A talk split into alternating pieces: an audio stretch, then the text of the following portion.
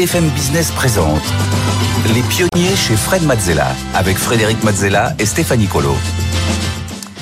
Au sommaire des pionniers cette semaine, on démarre par le tête-à-tête avec un pionnier profondément engagé dans la lutte contre le changement climatique euh, et un défenseur de l'intérêt général. Son arme à lui, c'est l'éducation par le jeu euh, qui aide à comprendre le climat et son changement. Il est l'inventeur de la fresque du climat, un modèle de licence ouverte qui a permis de former déjà plus d'un million de personnes dans 70 pays. Nous recevrons Cédric Ringenbach. Et en deuxième partie d'émission, c'est le pitch avec deux entrepreneurs. Cette semaine, nous recevons Isabelle Milasso, la fondatrice de FootUp, une start-up qui s'intéresse à la posture des enfants en voiture, et Amaury de Larose, le cofondateur de Kiliba. C'est une solution marketing qui cherche à optimiser les ventes des e-commerçants. Enfin, en dernière partie d'émission, c'est Fred vous répond. Fred répondra aux questions que vous nous avez envoyées. Et tout de suite, place au tête-à-tête avec Cédric Ringenbach. Les pionniers chez Fred Mazzella. Le tête-à-tête. Bienvenue dans le tête-à-tête. Aujourd'hui, on reçoit Cédric Ringenbach. Bonjour Cédric. Bonjour Frédéric. Alors, tu euh, es l'inventeur de la fresque du climat, cet atelier accessible à tous qui euh, nous explique les tenants et les aboutissants du changement climatique. Le modèle euh, met l'intérêt général au centre puisque il fonctionne sous licence ouverte, complètement ouverte pour une diffusion en masse. Résultat, la fresque a déjà sensibilisé un million de personnes. Et avant cela, tu as dirigé le Shift Project, qui est le think tank qui œuvre en faveur d'une économie libérée de la contrainte carbone. Et avant cela, tu as vécu euh, ta vie d'avant, euh, avant ton déclic euh, écologique. On y reviendra. Alors, tu connais le principe mm. de l'émission. On va reprendre les étapes de ton parcours, qui sont mm. une forme de prétexte pour aller explorer plutôt tes émotions, tes ressentis, tes apprentissages sur ton mm. parcours. On aura quelques interventions et illustrations de Stéphanie qui viendra nous présenter quelques points saillants justement dans ton parcours. Et notre but, c'est d'aller essayer de comprendre un petit peu comment tu réfléchis, comment tu prends tes décisions. on va essayer de se mettre un petit peu à ta place. Alors, on va commencer par le début. Ça marche? Tu es né en 1972 et tu as fait une prépa et des études d'ingénieur à Centrale Nantes. Euh, Centrale Nantes. Quel souvenir tu gardes de cette période euh, De la période prépa école centrale, euh, c'était très intéressant, mais plus pour ce que je faisais en dehors des cours que ce que je faisais dans les cours. Euh, j'étais dans pas mal d'associations. J'étais, euh, j'avais mis en place. Je crois que j'étais déjà sensible à un truc qui est le knowledge management, euh, parce que de la connaissance. ouais, j'étais pas le seul à sécher les cours et on a mis en place un cahier dans lequel on mettait les cours qu'on avait séchés des photocopies de ceux qui étaient allés en cours, pour que ceux qui n'avaient pas été en cours ils puissent venir prendre ça et refaire des photocopies eux-mêmes pour ensuite les bosser chez eux. Donc une espèce de Wikipédia des cours qu'on avait ratés. Et euh, j'ai mis ça en place avec le, le BDE, j'ai un petit budget pour faire ça. Et euh, voilà, c'était euh, de l'entraide. C'était de l'entraide exactement, ouais, ouais, pour voilà, pour ceux qui qui pouvaient pas se payer, se permettre le, enfin, se payer le temps d'aller toujours en amphi parce qu'ils avaient des activités associatives à côté. Voilà, c'est peut-être pas bien, mais. Et une fois ton diplôme obtenu, tu te lances dans une carrière de consultant en informatique. Alors pourquoi l'informatique? Pourquoi ce métier? Euh, j'ai été consultant dans plusieurs domaines, en fait, dans la gestion des ressources humaines, euh, le knowledge management, euh, la gestion du temps également. Ensuite, j'avais une, une grosse culture générale informatique que je un peu en autodidacte, parce que c'est pas à l'école que j'ai appris ça. Et ça m'a amené à faire, euh, aller bosser sur un logiciel de gestion du temps. Donc c'est un peu le, lien entre ces, ces, ces, questions RH en début de carrière, puis, euh, puis des choses plus IT. Et, euh, et après, j'ai fait beaucoup de gestion de projets informatiques, en effet, beaucoup de, sites web, de knowledge management également, à nouveau, etc. Et en 2000, tu te tournes vers l'opérationnel dans le secteur de l'œnologie. Euh, tu lances même un jeu de société sur le vin. Euh, c'était un métier passion du coup. C'est qu'est-ce qui ouais, ça c'est ça c'est un métier passion. Ouais. J'étais, euh, j'avais créé un club d'œnologie dans mon école à, Centrale Nantes à l'époque. Euh, ça avait bien marché, c'était très sympa. On, on, organisait des dégustations. J'avais senti qu'il y avait un besoin pour euh, des kits de dégustation un peu clés en main. Et donc mon idée de base c'était c'était ça à l'origine créer un kit pour les animateurs de clubs. Et puis après, je me suis dit, non, il faut que ce soit plus grand public, il faut qu'il n'y ait pas besoin d'animateurs et que ça se débrouille tout seul.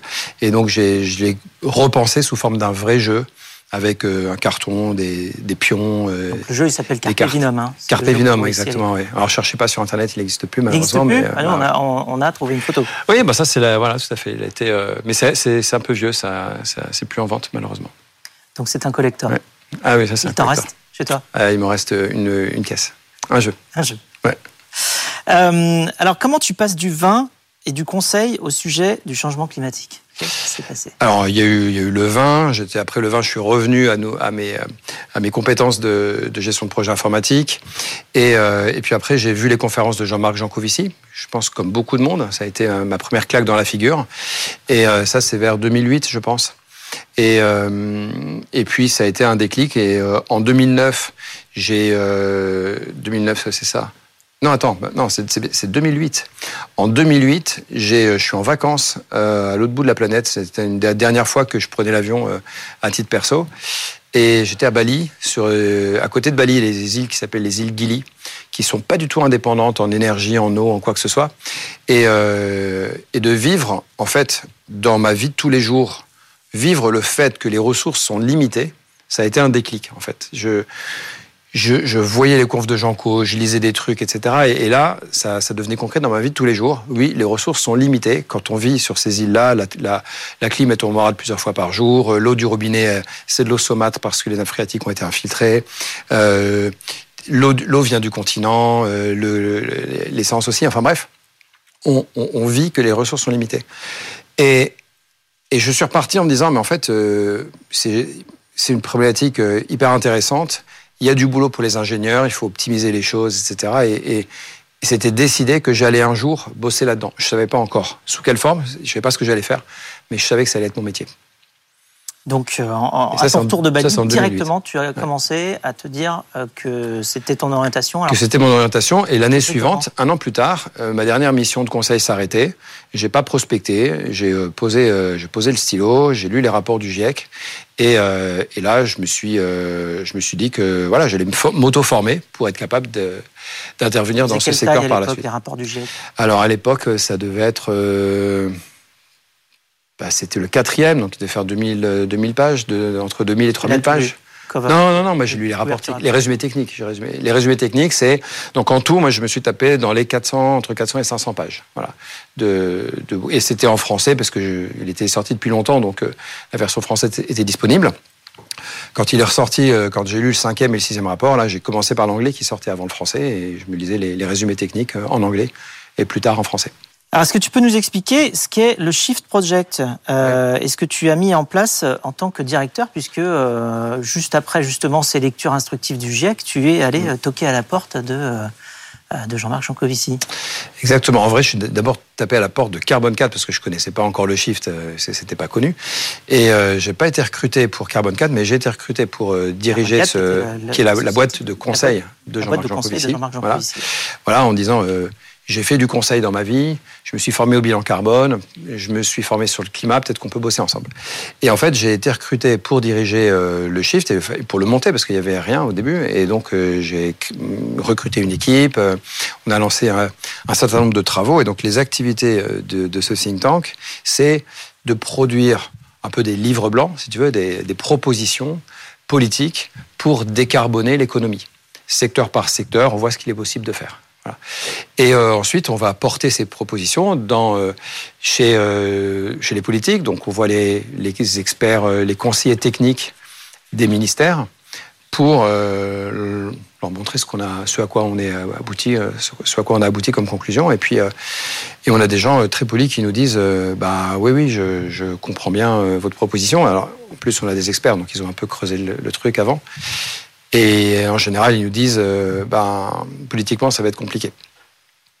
Donc, euh, on a à la fois des gens très motivés qui, connaissent les sujets et les productions d'un think tank vont les aider à pousser une idée.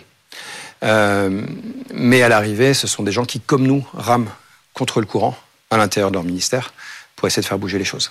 Tu as été à la tête du Shift Project Ouais. pendant six ans. Ouais. Euh, donc, euh, tu l'as, tu l'as lancé euh, suite à, à l'initiative impulsée par Jean-Marc Jancovici. Et en parallèle, tu as, tu as coordonné le certificat euh, aéronautique et environnement de super-héros.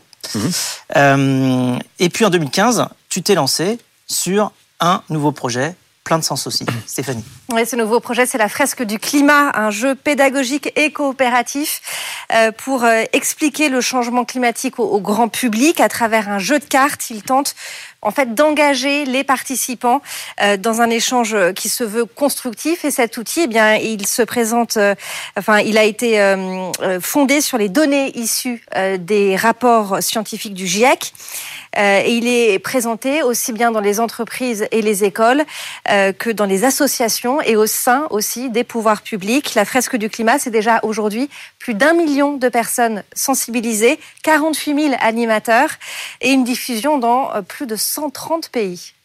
Exactement. Alors comment est venue cette idée de la fresque? Comment l'idée est venue? Alors quand je me suis formé, je te disais en 2009, je me suis auto-formé en lisant les rapports du GIEC et très vite, je me suis fabriqué mes petits PowerPoint pour donner des cours. Et donc, euh, assez rapidement, j'ai donné euh, des cours, des conférences euh, sur le climat. Et un jour, et donc ça, ça a continué, et même quand j'étais au chiffre, de temps en temps, je posais une journée, j'invitais des amis et je formais les gens qui étaient là, avec des cours plutôt sur PowerPoint. Et puis, un jour, je me suis dit qu'il fallait quelque chose de plus dynamique pour les réveiller à l'heure de la sieste. Et donc, en gros, j'ai imprimé quelques slides de mes présentations en leur disant, ben, ça, c'est des différentes composantes du changement climatique et essayer de voir les liens que vous arrivez à faire entre ces, entre ces différents euh, composants. Et je les ai regardés travailler et j'ai compris que cet exercice d'intelligence collective, hein, on, essaye, on se trompe, on se corrige, on n'est pas d'accord, on argumente, tout ça, cette intelligence collective permettait de vraiment bien ancrer le, les connaissances et toute cette mécanique, tout le déroulement entre les causes et les conséquences, en faisant l'exercice, on, fixait bien dans l'esprit euh, comment ça fonctionne. Et donc, j'ai compris la puissance pédagogique de cet exercice et je l'ai utilisé du coup systématiquement à chaque fois que je donnais des cours et ça m'a permis de l'améliorer à chaque euh, utilisation. Alors pourquoi c'est important de sensibiliser au climat? Alors c'est important de sensibiliser au climat parce que euh, moi j'avais un peu touché d'une certaine façon les, limites entre guillemets hein, de, la, de la, du lobbying d'intérêt général. Il faut évidemment qu'il faut en faire. Simplement, je me suis dit, ce qui va parler aux politiques, c'est le fait qu'il y a des citoyens et des entreprises qui leur confirment qu'il va falloir aller de l'avant. Et par conséquent, il va falloir aller convaincre ces citoyens, ces entreprises, qu'il y a besoin de changer les règles du jeu sur le plan politique pour pouvoir y arriver. Et, euh, donc il faut, il faut le faire, mais il faut le faire à grande échelle, parce que aller voir les politiques, c'est quelques personnes. Alors c'est pas facile d'arriver à avoir un rendez-vous, mais ils sont, sont pas très nombreux. Par contre, euh, aller voir toutes les entreprises et tous les citoyens, bah, c'est des millions de personnes. Et donc, il faut arriver à créer un virus, un truc qui s'auto-réplique. Et la fresque, c'est un peu un virus parce que on, fait l'atelier avec quelques personnes. Parmi eux, il y en a à peu près une sur dix ou plus qui euh, deviennent des animateurs et des animatrices. Et euh, on les forme, et ils répliquent, et ils vont euh, eux-mêmes animer, et ainsi de suite. Et c'est comme ça qu'on est passé de 1000 à 1 million de personnes en à peu près 5 ans. Alors, c'est ce qu'on appelle un serious game. et comment est-ce que les personnes qui font euh, la fresque du climat ressortent Est-ce qu'elles ressortent déprimées, motivées euh, Est-ce qu'elles sont euh, plutôt prêtes à l'action? L'indicateur pour l'animateur, l'indicateur de succès, c'est quand les participants repartent avec l'envie d'agir. S'ils repartent avec le moral dans les chaussettes, c'est qu'ils s'y est pas bien pris. Donc euh, il y a un moment où on a un peu le moral dans les chaussettes quand même. On pose les dernières cartes là, euh, famine, euh, conflit armé, réfugiés climatiques, et là on se dit waouh, c'est quand même super grave. Il y a une phase un peu créative à ce moment-là on leur met des crayons dans les mains pour qu'ils dessinent des choses. Alors on, voit les gens qui dessinent la terre qui est en train de brûler, la terre qui pleure. Donc on voit tu qu'il y a des émotions là, ils sont, sont pas bien. Et après, on les fait remonter. Et donc, on a toute la deuxième moitié de l'atelier qui consiste à discuter de, ben, maintenant qu'on a compris que c'est grave, qu'est-ce qu'on fait Qu'est-ce que je peux faire à, mon niveau Qu'est-ce que je peux faire au niveau de mon entreprise En tant que citoyen, qu'est-ce qu'il faut pousser comme politique et on, et, on essaie de dépasser ce sentiment d'impuissance qu'on peut avoir en se disant mais, mais c'est beaucoup trop gros, euh, c'est monstrueux, puis c'est la faute des autres, etc. On revient à ok, alors c'est la faute de, de enfin c'est pas la faute des autres. En fait, c'est moi qu'est-ce que je peux faire en fait? Et si moi je peux faire quelque chose, ben je le fais. Et puis euh, c'est la seule possibilité que ça influence un petit peu les autres pour qu'eux aussi ils fassent leur part. Et donc on repart avec cette idée de voilà de, je peux agir et je reste pas dans un espèce de, de cercle vicieux d'inaction en disant que c'est euh, que c'est aux autres d'agir. Alors en 2023, vous avez justement franchi la barre des 1 million de personnes mhm. euh, sensibilisées au changement climatique grâce à la fresque du climat, et ce dans 100 pays et euh, en 45 langues. Donc en mhm. fait, ça a été très très rapide. Euh, comment tu as fait pour diffuser ce jeu justement en masse? Bah, tu en as parlé, c'est la licence. C'est le fait qu'il soit, très très ouvert dès le départ. Euh, quand euh, j'ai eu une occasion en fait en 2018 de faire un, événement avec 900 étudiants. Ça a été un peu le, truc qui a cristallisé le, déclenchement. Euh, j'ai eu deux semaines pour recruter 30 animateurs. Chaque animateur s'est retrouvé devant une salle de 30 personnes, 5 tables de 6, et ils distribuaient les cartes, ils animaient, etc. C'était balèze, mais ça s'est bien passé. Ça, ça a été un moment un peu fondateur parce que ça a prouvé la capacité de l'outil à passer à l'échelle. Euh, dans la foulée, euh, j'ai finalisé complètement euh, la licence qui consistait à dire, ben, c'est Creative Commons, donc on peut s'en servir tant qu'on en a un usage gratuit, on peut s'en servir gratuitement. On peut également s'en servir gratuitement dans tout ce qui est enseignement enseignement, formation initiale, primaire, secondaire, supérieure.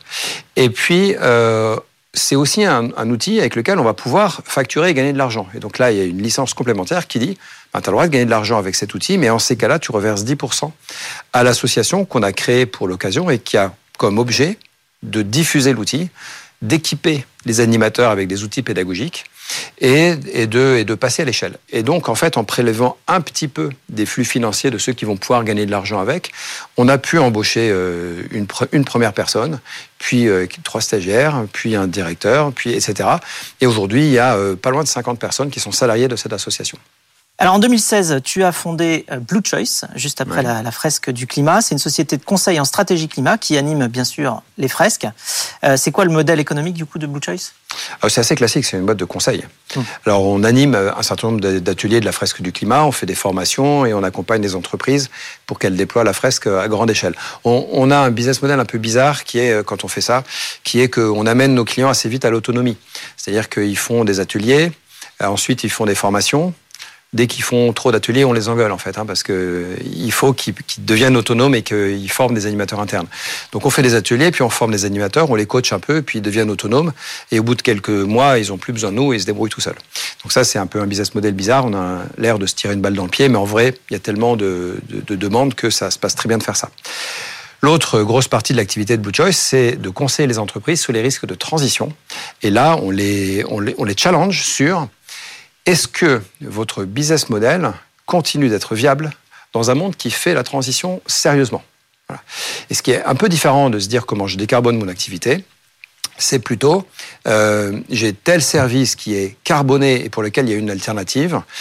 Est-ce que dans un monde qui fait la transition, ce service existe toujours? Eh bien, si c'est pas le cas, il va peut-être falloir anticiper que il va décroître, il va falloir euh, reconvertir euh, le personnel dans d'autres choses, etc. Et, euh, et puis dans d'autres cas, ça va être le contraire.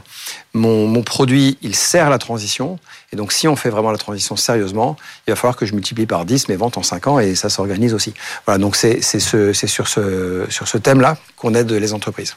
Alors, bonne nouvelle, même s'il y a tous ces problèmes-là, il y a des solutions aussi Stéphanie. Effectivement, et, la solution réside notamment dans l'équation de Kaya, euh, du nom de son créateur euh, Yoshi Kaya, économiste japonais, euh, qui développe cette équation en 1993. Elle liste en fait les différents facteurs responsables des émissions de CO2 au niveau mondial. Et ces émissions sont la multiplication de quatre facteurs la population, le pouvoir d'achat moyen, l'intensité énergétique moyenne et le mix énergétique moyen. Mm. Or, si l'on veut limiter la hausse des températures à 2 degrés en moyenne sur la planète d'ici 2050. Euh, nous devons diviser les émissions de CO2 par 3 d'ici là. Reste à savoir sur quel facteur ou combinaison de facteurs euh, nous devons jouer, la population, la décroissance ou encore la décarbonation. Exactement. Et donc, euh, il faut choisir. Ensuite, le CO2, là, il faut le faire baisser donc de deux tiers d'ici 2050. Ça fait du moins 5% par an en moyenne au niveau mondial. Sachant qu'on ne va pas faire les mêmes efforts dans les pays développés et les pays en développement. Donc on ne peut pas demander aux pays qui se développent de faire les mêmes efforts que nous. Donc nous, on devra faire beaucoup plus d'efforts qu'eux. Donc nous, c'est peut-être probablement autour de moins 10% par an euh, si on veut être sérieux. Sur l'intensité carbone de l'énergie, en gros, pour faire simple, on n'arrive pas à s'améliorer. Aujourd'hui, on a beau installer du renouvelable, du nucléaire, des énergies décarbonées, on installe encore plus de fossiles en face. Donc c'est. Euh, Est-ce que c'est lié à l'intermittence justement des moyens de. pas, que, pas, que, ça. Pas l'éolien ou tout ça. Non, il y a, y a Là, pour l'instant, aujourd'hui, aujourd'hui, il y a, y a assez de, il y a assez de fossiles pour faire les, les backups dont, dont, dont, tu parles. Mm. Donc, euh, non, non, c'est pas que ça. C'est que euh, c'est aussi que euh, pour faire tourner une voiture, c'est du pétrole, quoi. Donc, c'est même pas une question d'électricité et d'intermittence. Mm. Donc, on installe des énergies décarbonées et on installe une fois et demie plus de fossiles dans le même temps. Alors qu'il faudrait que ce soit négatif. Il faudrait que tout ce qu'on installe en décarboné, ce soit à la place du fossile, que ça vienne le remplacer. Donc, ça remplace rien du tout. Voilà, donc pour l'instant, on n'arrive pas à décarboner le mix. Pourquoi? Parce que la consommation d'énergie, elle continue d'augmenter. Donc on court après la consommation d'énergie. Et on n'arrive pas à décarboner, notamment parce que c'est compliqué d'arriver à assouvir ses besoins énergétiques supplémentaires avec que du décarboné. Et surtout qu'il ne s'agirait pas de se contenter de faire ça, il s'agirait en plus de décarboner l'existant. Donc la conclusion, c'est que décarboner ne va pas suffire, il faut aussi faire de l'efficacité énergétique et ça, ça veut dire baisser la consommation d'énergie, enfin faire de l'efficacité énergétique dans le but de baisser la consommation d'énergie. Et ça se joue sur euh, isoler les maisons, par exemple, euh, améliorer le rendement des moteurs thermiques, euh, des moteurs électriques, etc. Il y a plein d'endroits où on peut faire de l'efficacité énergétique. Ça reste quelque chose de technique. L'efficacité énergétique, depuis que, probablement depuis le début de l'ère industrielle, euh, on gagne entre 1 et 2% par an. On a des chiffres assez fiables sur les quatre dernières décennies et, euh, et c'est assez clair, on gagne entre 1 et 2 par an, donc on est très très loin d'atteindre euh, le niveau de baisse qu'il faudrait euh, atteindre pour euh, baisser les émissions de CO2. Et du coup, ça pose la question de qu'est-ce qu'on achète, euh, de la sobriété, de la croissance ou de la décroissance, de ce qu'on produit, et surtout, en fait, il y a quelque chose qui ne se voit pas dans l'équation de Kayat, qu'elle contient le terme PIB. De quoi on a besoin? Et qu'est-ce qu'il faut produire pour assouvir les besoins? Et il y a une différence entre les deux, parce que quelquefois, on peut assouvir les mêmes besoins en produisant moins. Donc par exemple, tu augmentes la durée de vie des produits, bah, tu as besoin d'en produire deux fois moins pour assouvir le même, pour assurer le même taux d'équipement. Tu, euh, le fameux exemple de la perceuse, tu qui sert à peu près, qui, qui tourne à peu près un quart d'heure dans sa vie, eh ben une perceuse, euh, on en a souvent une chez soi. Et puis quand on n'en a pas chez soi, en fait, il y en a forcément une dans l'immeuble. Et donc si on mutualise deux ou trois perceuses sur un immeuble, perceuse euh, dans une vie, c'est 12 minutes. Hein. C'est ça, voilà. Et donc c'est ridicule. Et donc si on fait, si on se dit qu'on a deux ou trois perceuses pour un immeuble entier. C'est largement suffisant. Suffit, hein. Le week-end où tu veux bricoler, aussi, tu trouves euh, eh ben, covoiturage au hasard. c'est exactement la même chose. Euh, c'est exactement la même chose. On met plus de monde par voiture, on arrive à assouvir les mêmes besoins de déplacement avec moins de véhicules qui roulent. Et donc passer de, de une à trois, quatre personnes dans une voiture ou de mettre des gens dans les transports en commun, on augmente le taux de remplissage et ça joue au premier ordre dans l'équation de Kaya, euh, dans une équation de Kaya légèrement modifiée et ça permet de faire baisser les émissions de CO2, mais au même titre que essayer de faire de l'efficacité, de décarboner, etc. Donc ça, à mon avis, ma conviction personnelle, c'est que, bon, déjà, on, essaye de, déconsommer. Je pense qu'on consomme trop. On a, on est on une obésité de la consommation dans nos, dans nos sociétés euh, développées. Ça, c'est une décision personnelle. On essaye de moins consommer. Ensuite, et de, de, se poser la question de ce qui nous rend vraiment heureux. Je crois qu'il est là, elle est là la, la question. Euh, ensuite, on essaye d'utiliser tout ce qui a été produit le plus possible. Voilà. Quitte à avoir produit quelque chose, autant s'en servir le plus possible. Et donc, on mutualise, on augmente la durée de vie, il y a une seconde vie, euh, il, y a, il y a du recyclage, il y a tout ce qu'on peut imaginer autour de ça. Pour terminer, on a une question surprise pour toi. Oui. Euh, une question posée par Arthur Aubeuf, cofondateur de Team for the Planet. Oui. On écoute cela tout de suite. Salut les amis, j'espère que vous allez bien et surtout que vous m'entendrez bien puisque euh, ce cher Frédéric m'a demandé de faire une vidéo en omettant un léger détail. Je suis à 2000 mètres d'altitude en train de faire un bivouac, Frédéric, au bord d'un lac où on se pèle le jonc si on doit parler biodiversité. Mais ce n'est pas l'objet. Ma question pour toi, cher Cédric, comment est-ce qu'on fait pour que l'écologie soit sexy, pour que tout le monde ait envie de parler d'écologie? Voilà, dis-moi parce que j'ai besoin de le savoir. Salut ah, ça c'est une bonne question. Comment on fait? Comment est-ce qu'on fait pour que l'écologie soit sexy? C'est le vrai sujet. Parce que aujourd'hui, euh, et nous on le vit hein, dans l'association, aujourd'hui ça reste un truc d'un petit milieu écolo, euh, de gens qui se connaissent entre eux, etc. Et il va falloir aller parler à tout le reste de la population et leur donner envie en effet. Euh, et je suis en recherche perpétuelle de la réponse à cette question pour euh, rien te cacher et je j'ai pas euh, j'ai pas toutes les réponses. Donc Alors on va faire je un appel. On va faire un appel. Les personnes qui nous écoutent. Ceux qui ont des idées, des idées. ils envoient ça dans une boîte à idées. Euh, non, en fait, euh, il faut je pense qu'il faut incarner déjà. Il faut euh, travailler sur son, en fait, essayer de limiter son empreinte carbone personnelle en, en, ayant toujours une vie qui ne soit pas une vie d'ascète, d'ermite, d'amiche, pour reprendre une expression, et montrer qu'en fait, on peut tout à fait être heureux euh, avec une vie euh, où on a arrêté de prendre l'avion et on prend le train, euh, on voyage autrement, on se déplace pas en voiture mais en vélo et que, et que tout ça, ça nous rend heureux.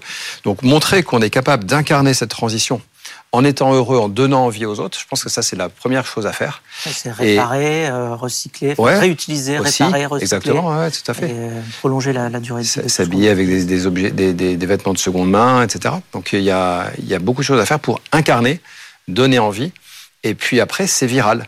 Et donc, euh, plus le temps va passer, j'espère, plus ça deviendra in d'avoir ces comportements euh, responsables euh, et, d'arrêter d'être dans la surconsommation, dans qui a la plus grosse voiture, etc. Merci beaucoup pour ton partage, pour nous avoir formés, sensibilisés rapidement et efficacement aux problématiques environnementales, pour nous avoir communiqué le sens que tu donnes désormais à ta vie. Merci Cédric. Merci Frédéric.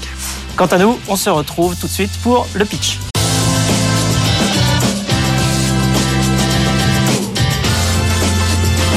BFM Business présente Les pionniers chez Fred Mazzella avec Frédéric Mazzella et Stéphanie Colo. Les pionniers, on continue avec le pitch et aujourd'hui euh, sur le plateau avec Stéphanie, on accueille notre coach Jean-Pierre Nadir, euh, fondateur d'Easy Voyage et euh, de Fairmove et également juré dans l'émission Qui veut être mon associé, mais qui est en vacances, qui est entre deux tournages. On a réussi à euh, attraper entre deux tournages. Et donc chaque semaine, vous le savez, euh, des entrepreneurs viennent nous présenter leur activité, ils viennent pitcher et nous leur formulons des conseils. Vous pouvez vous aussi venir. Pour cela, rien de plus simple, il suffit de candidater, soit en allant sur le site de l'émission Les Pionniers sur BFM Business, soit tout simplement en scannant le QR code qui s'affiche sur votre écran. Les pionniers chez Fred Mazzella. Le pitch commence tout de suite avec notre première pitcheuse du jour. On accueille Isabelle Milasso. Euh, bonjour Isabelle, soyez la bienvenue. Vous êtes la fondatrice et la présidente de FootUp, une start-up qui s'intéresse à la posture des enfants. Alors je vous rappelle les règles. Vous avez une minute trente pour pitcher devant Fred et Jean-Pierre. Suivront des questions et puis des conseils aussi. Mais d'abord, c'est à vous. Top chrono. Partons faire un tour en voiture. Rappelez-vous ou imaginez. Votre enfant est installé dans son siège auto l'arrière. Vous conduisez tranquillement et soudainement il s'agite et tape vigoureusement avec ses pieds dans le dossier de votre siège. Pourquoi un tel comportement dans la voiture? On sait qu'être assis avec les jambes qui pendent dans le vide provoque chez une grande majorité d'enfants nervosité et agitation. Pour les adultes, c'est comme être assis sur une chaise de bar sans pouvoir poser ses pieds sur le repose-pied. C'est rapidement douloureux et inconfortable. Pouvoir poser ses pieds est essentiel. Et dans l'univers de l'enfant, tout est étudié pour leur permettre de poser les pieds au sol ou sur un repose-pied. Seule exception, la voiture, où le constat est simple. Quel que soit le modèle de siège auto, il n'existe aucune solution au repose-pied. Cette histoire est celle de 4 millions d'enfants en France et c'est aussi celle de mon fils. C'est pour soulager ses douleurs dans les jambes que j'ai inventé une solution simple, évidente, le repose-pied pour siège auto FootUp. FootUp répond aux règles fondamentales de l'ergonomie et permet à l'enfant d'adopter une posture assise naturelle et maintenue inédite dans la voiture. Compact et évolutif, FootUp accompagne l'enfant dès le passage face à la route, dès le passage face à la route et jusqu'à l'âge d'environ 11 ans. On parle de voiture, on parle d'enfant, alors on parle de sécurité. FootUp a été soumis au crash test et a passé cette étape avec succès. FootUp a déjà révolutionné le confort de centaines d'enfants qui voyagent enfin confortablement assis et en toute sérénité. Merci beaucoup Isabelle Milasso pour Foot Up. Fred, tes questions euh, pour Isabelle alors, c'est marrant parce qu'au début, quand c'est parti, je me disais, ah, c'est un truc pour euh, aider les enfants à mieux se tenir. En fait, non, on, on, les aide très bien parce que je me disais, ça se trouve, faut inventer des services comme euh, tiens-toi droit, mm. tu vois, tiens bien ta fourchette aussi, avec tiens, tiens bien tes pieds et, ne tape pas dans le siège du voisin de devant. donc, alors, c'est compatible avec tous les véhicules? Alors, c'est compatible avec une grande majorité des véhicules, sauf les véhicules de type utilitaire. J'ai développé une extension qui vient se positionner euh, sur la base du FootUp qui va permettre euh, de, l'incompatibilité avec une grande majorité des véhicules. Il suffit pour ça de regarder, de mesurer la hauteur de la banquette arrière et je fournis l'extension qui est adaptée euh, pour une utilisation sur la majorité des véhicules. D'accord, et c'est réglable, hein, je vois en hauteur, on peut le régler. C'est réglable en hauteur, donc euh, c'est très simple. Vous allez euh, donc l'enfant va commencer euh, tout en haut et ça va accompagner jusqu'à ce que l'enfant puisse atteindre le sol. D'accord, et question bête, on peut pas juste mettre un repose-pied en dessous, euh, enfin si vraiment, enfin, qu'est-ce que... De quel type de repose-pied pensez-vous? À quel type? Pour des repose-pieds pliants là, euh, enfin non mais des, ou des, des petits tabourets euh, comme, euh, enfin comme ça existe pour qu'ils puissent atteindre un lavabo, pour qu'ils puissent Alors- atteindre des, des étagères un peu hautes, enfin. Alors il faut savoir que dans le véhicule, tout objet non arrimé euh, peut se transformer en projectile en cas d'accident. Oui. Alors euh, effectivement, ça peut être une solution, mais en cas d'accident, ça risque de se transformer en projectile. Pas une bonne idée. Ah oui. Alors, bon, donc, C'est alors, du combien ça coûte bricolage. Alors ça coûte euh, 47,90 euros sur le site euh, de FootUp et c'est vendu également sur Amazon qui est au prix de 48,90 euros. Ah, c'est moins cher sur, sur votre site. Oui, sensiblement moins cher. Oui. Et, euh, et donc du coup, c'est la seule euh, manière de, de, de l'acheter. Il n'est pas distribué dans des magasins aujourd'hui? Il n'est pas encore distribué. Je suis en petite production pour l'instant, donc avec un coût de revient assez euh, assez élevé. Donc euh, il est prévu. il est- je travaille très très sérieusement sur une campagne de communication qui va permettre de développer les volumes de vente, qui va me permettre justement par la suite d'avoir euh, d'avoir des, des volumes de production plus importants, donc un prix de- revient plus plus faible, qui va pouvoir me permettre d'être visible dans les grandes enseignes puisqu'ils ils demandent des marges minimum que je ne peux pas aujourd'hui proposer. D'autre part, euh, c'est pas un produit qui est connu de la grande majorité des parents. Et donc, il n'y a pas de demande au niveau des grandes enseignes aujourd'hui pour, euh, pour, pour FootUp. Donc, il faut d'abord que je travaille sur une communication, développer la marque, affirmer le produit euh, dans la sphère digitale. Et la demande viendra naturellement par la suite par rapport aux grandes enseignes. Jean-Pierre, on passe à tes remarques sur euh, le pitch euh, d'Isabelle. Alors euh, déjà donc j'ai trouvé que la, la démonstration de départ euh, sur le coup de pied dans le siège arrière était assez percutante si je puis euh, reprendre cette formule. Euh, on, a tous effectivement vécu ce genre de situation et on voit assez bien à quoi correspond le produit. Ensuite, on comprend que tu es, dans une phase de démarrage, tu n'en as pas encore vendu beaucoup, tu as dit une, une centaine, tu fais combien de chiffre d'affaires? Non, c'est- euh, le, le chiffre d'affaires est très faible parce que je commence à peine à, Voilà. à, à communiquer sur le produit. Et donc ma question, je vais être très direct, c'est euh, parfois une belle idée, en fait, c'est pas une belle entreprise. C'est-à-dire que grosso modo, moi je suis d'accord sur l'utilité effectivement donc du produit, mais personnellement, je pense pas que ça fasse, ça fasse une boîte. C'est-à-dire que je pense que ce, ce monoproduit et qui est même pas qui est même pas un produit tout seul, parce qu'en fait il faut l'arrimer à un siège enfant, hein, j'imagine. Donc euh, et donc ma question, pourquoi tu vas pas voir des industriels qui font des sièges enfants pour vendre effectivement donc ta solution, qui serait donc une option pour ceux qui achètent des sièges enfants. Et de là, t'as plus des problèmes de, t'as plus à, t'occuper du commercial, t'as plus à t'occuper donc d'aller voir les revendeurs, t'as plus à t'occuper des problèmes de marge parce que t'as un seul acteur avec qui tu négocies. Tu peux gagner un petit peu d'argent, tu licencies effectivement donc ta solution, et puis fort de tout ça, t'apprends et puis tu feras euh, une, une, boîte un peu plus grosse euh, la fois d'après. Euh, c'est vrai que c'est une option qui s'est présentée à moi, que j'ai refusée, euh, parce que ça limitait. Moi, j'ai développé euh, FootUp pour donner accès à- au confort, pour démocratiser le confort dans Pas la voiture. plus. Pour- Absolument. Simplement, euh, dans, mon, dans mon cas de figure à moi, venait une proposition d'un fabricant de sièges auto qui était sur le territoire nord-américain, qui me proposait de, une collaboration, donc vendre ses sièges auto en pack avec euh, FootUp. Seulement, ça limitait. si- je trouve ça dommage de, de, de limiter l'accès au confort à une marque de siège auto. Après, il y a des manières de faire ça parce que c'est des sortes de sortes d'exclusivité. Ça peut se, ça peut se limiter dans le temps. C'est-à-dire que ça Oui. peut être euh, accordé une exclusivité pendant euh, 6 mois, 1 an, 18 mois, 24 mois, Oui. euh, histoire de lancer le concept et ensuite s'arranger avec le, le- le fabricant pour lui dire bah, on vous laisse euh, euh, la primeur.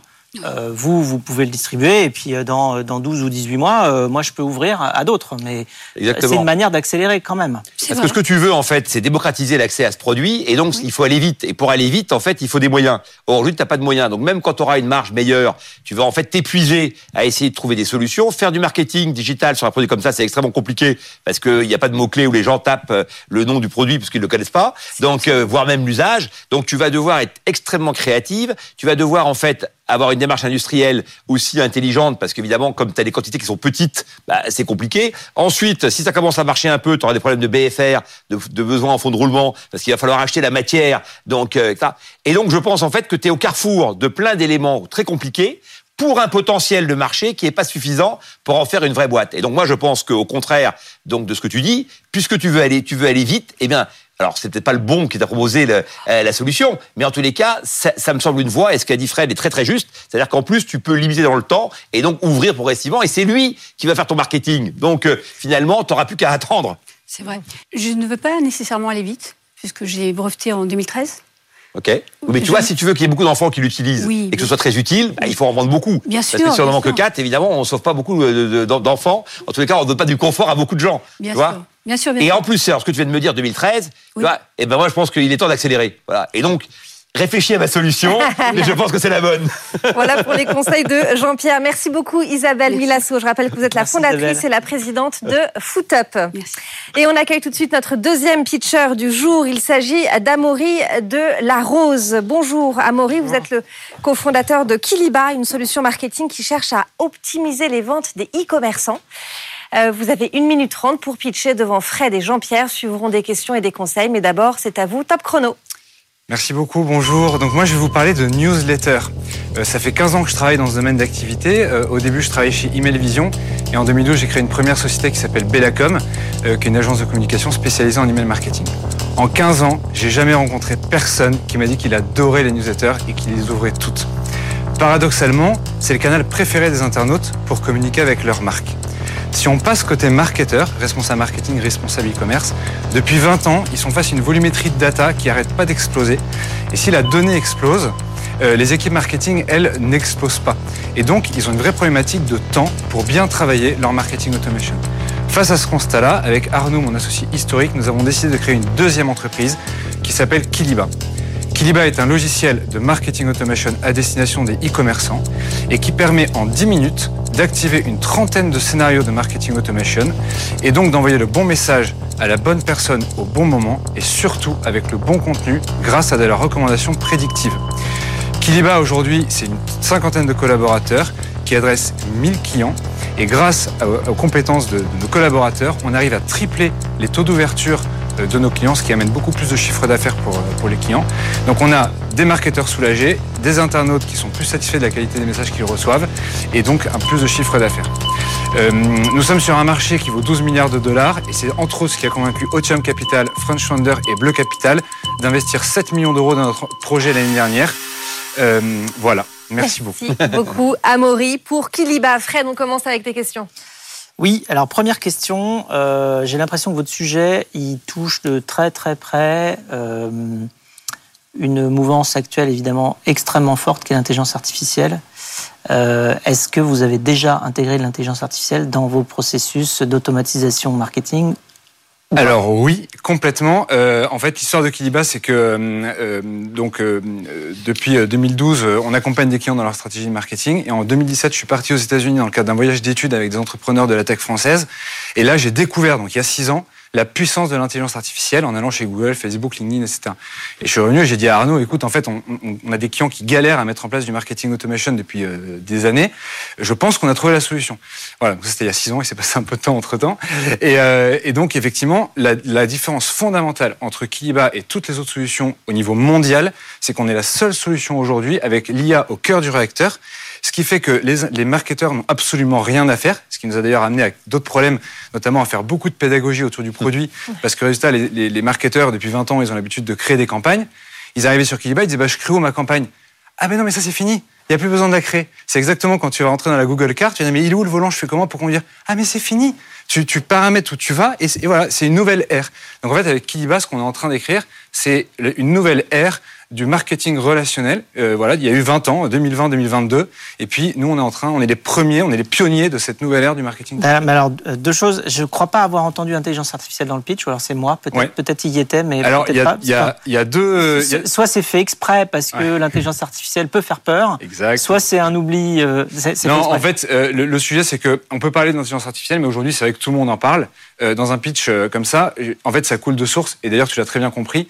Euh, évidemment qu'on a l'intelligence artificielle. On ne va pas révolutionner un marché aujourd'hui sans intelligence artificielle. Donc c'est vrai que je veux pas mettre le mot artifici- à l'intelligence artificielle euh, sous un effet un peu bullshit. On n'est pas là pour ça. On est là pour rendre service à des marchands et pour arrêter de saouler les internautes avec des tonnes d'emails Ouais, alors, donc ça veut dire qu'ils Voilà. en reçoivent des tonnes, mais ils vont recevoir encore plus de Non, tonnes, non? parce que tu vois, là, c'est- euh, des machines. Ouais. Ouais, ciblées, mais enfin, c'est. Le si bon contenu, le bon contenu Avant, personne, à la bonne heure. Oui, mais peut-être que merci, c'est avant, exactement ça. Non, mais c'est vrai Ce que qui limitait le nombre de mails, c'était qu'il fallait du temps pour les faire. Maintenant, il faut même plus du Ah, temps pour les tu, tu ne te rends pas compte du nombre de marchands aujourd'hui qui nous disent encore j'envoie une campagne d'email full base Mm. euh, une fois par mois. C'est c'est c'est incroyable. Et en fait, euh, si on compare un peu les chiffres, nous sur Kiliba, on envoie très très peu d'emails. On est quasiment euh, au même niveau que ce qu'on appelle les emails transactionnels, qui sont des emails de service. Il y a très très peu d'emails. Par contre, c'est des fléchettes. Au lieu d'envoyer une campagne à 1000 personnes, on envoie 1000 emails à 1000 personnes. Chaque email est personnalisé. Jean-Pierre, on passe à tes remarques sur le pitch d'Amaury. Ouais, des remarques et puis aussi donc une, une question. Première question, donc vous faites combien de chiffre d'affaires? Parce que tu nous as dit que tu avais 1000 clients. Exactement. Alors euh, nous, on fonctionne euh, en ARR. Euh, donc aujourd'hui, on en a, revenu euh, annuel récurrent. Voilà, exactement. On essaye de- Ouais, Fred, euh, je- tu fais bien de préciser. Ça, c'est Euh, comme l'IA, en fait, c'est le terme qu'il faut utiliser maintenant. euh, Ouais, exactement. ouais, exactement. Non, mais c'est vrai, t'as as raison. Donc, en fait, on a, on, là, on flirte avec les 2 millions d'euros d'ARR. Ok. Euh, Voilà. voilà. Tu as, et- des petits paniers par client. En fait, c'est-à-dire que c'est une solution Exactement. qui justement ouais, qui se plug facilement, qui, qui, qui automatise les choses, qui évite d'avoir euh, des staffs de 30 personnes, Ouais. euh, mais qui du coup s'adresse pour l'instant plutôt aux clients intermédiaires entre les solutions euh, un peu plus ambitieuses type Adobe ou autre. Voilà. Euh, et, donc en fait, tu démocratises, on pourrait dire, l'accès à cette euh, à ce type de produit, puisque finalement, c'est les petites boîtes qui vont utiliser 1000 clients, ça veut dire que tu as, Oui, plein d'entreprises. ouais, C'est exactement ça. On a euh, donc le, le terme exact euh, qu'on met en face d'ARR, donc c'est euh, euh, l'ARPU, euh, c'est-à-dire le, le revenu moyen euh, par user ou par account si on dit l'ARPA. Mhm. Euh, et donc effectivement, on est sur un ARPU à autour, plus ou moins autour de 200 euros. On travaille avec des PME. 200 euros.